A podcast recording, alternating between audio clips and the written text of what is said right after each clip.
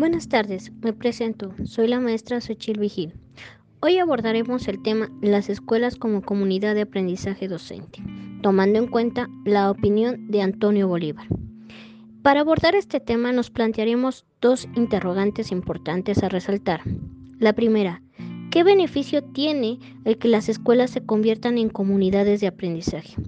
Si retomamos la opinión de este gran personaje, podemos ver que él nos dice que primero que nada se buscaría una colaboración interna en donde los profesores y directivos se involucren de manera activa en la generación de estrategias que se adecúen al contexto del estudiante.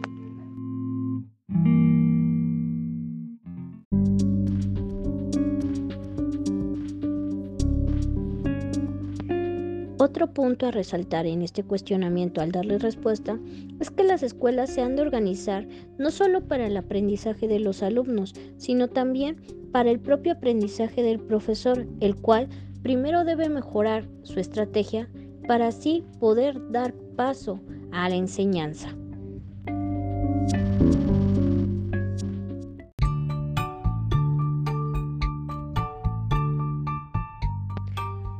Antonio Bolívar precisa que los centros escolares deben ser rediseñados en su estructura y cultura escolar para que puedan incrementar en lugar de inhibir el aprendizaje de la organización.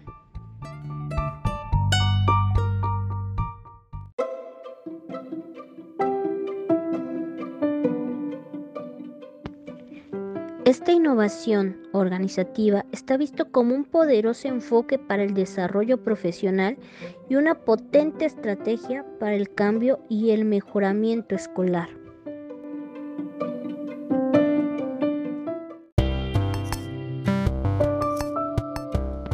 Otra interrogante a despejar al abordar este interesante tema es ¿qué es el liderazgo compartido y distribuido? Antonio Bolívar hace referencia a esto y nos dice que el liderazgo es un grupo de gente que aprende y trabaja juntamente en una comunidad con un sentido de propósito compartido, esto con la finalidad del mejoramiento dentro de las comunidades profesionales del aprendizaje.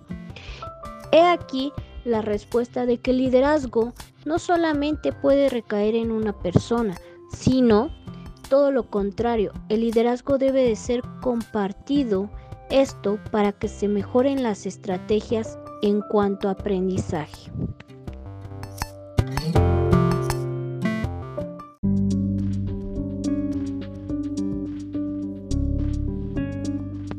El liderazgo debe ser visto como una cualidad de la organización y no cabe en ella el ejercicio del liderazgo pedagógico, sino se reestructura la organización para que sea posible un trabajo colegiado.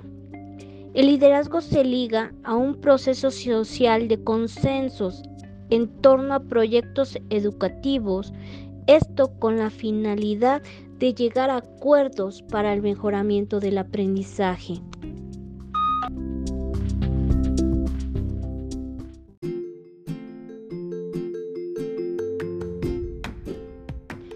Si queremos que la organización aprenda a hacerlo mejor, sería contradictorio que dependa de un líder, es decir, debemos empezar a emplear un liderazgo compartido y distribuido ya que la cualidad de una sola persona no puede satisfacer las necesidades a las que se enfrenta una comunidad de aprendizaje. Por tal motivo, es mejor tener un liderazgo compartido en donde directivos, docentes y externos puedan así contribuir para el mejoramiento.